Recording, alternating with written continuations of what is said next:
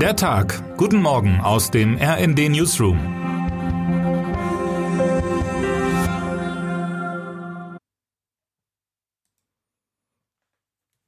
Es ist Sonntag, der 9. April. Den Namen Sachar Prilepin müssen Sie sich nicht merken. Doch was dieser russische Soldat und Hassprediger dieser Tage im russischen Fernsehen von sich gegeben hat, ist eine bittere Fußnote des russischen Angriffskriegs. In seinem minutenlangen Gefasel deutet Prilepin die Bibel als klare Rechtfertigung des Feldzugs gegen die Ukraine. Klar, man solle jedem verzeihen.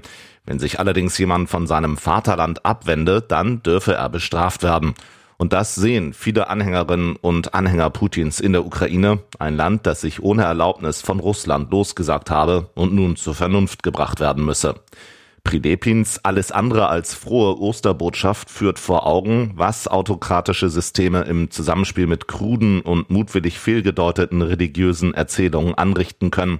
Eine wahnhafte Legitimation für einen sinnlosen Eroberungsfeldzug. Und manchmal helfen dann auch noch Verbündete im demokratischen Ausland mit der Verbreitung der unfrohen Botschaft weiter. Nein, Alice Schwarzer sagt nicht, dass sie Putins Feldzug gut findet Andererseits hat sie nun in einem Interview keinen Zweifel daran gelassen, dass sich aus ihrer Sicht die Ukraine ergeben sollte.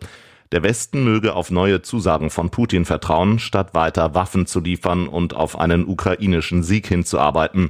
Es wird für beide zu schmerzhaften Kompromissen kommen müssen. Dass die Ukraine also Gebiete an Putin abtreten müsse, ist für Schwarzer sonnenklar.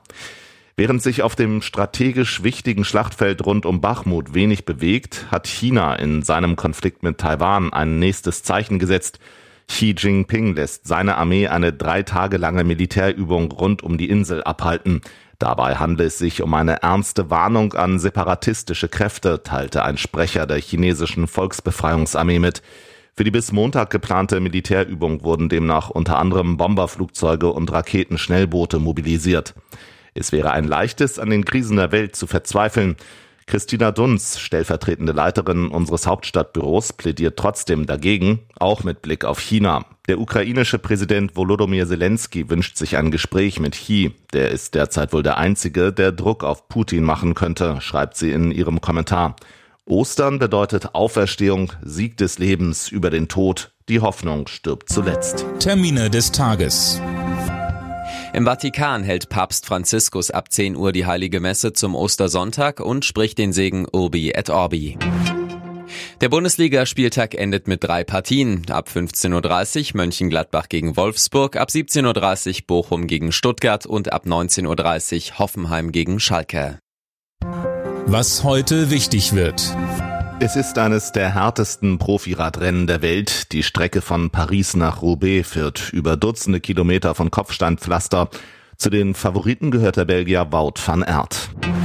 Und damit wünschen wir Ihnen einen schönen Ostersonntag. Text Christian Palm, am Mikrofon Tim Britztrup und Fabian Hoffmann. Mit rnd.de, der Webseite des Redaktionsnetzwerks Deutschland, halten wir Sie durchgehend auf dem neuesten Stand. Alle Artikel aus diesem Newsletter finden Sie immer auf rnd.de slash der Tag.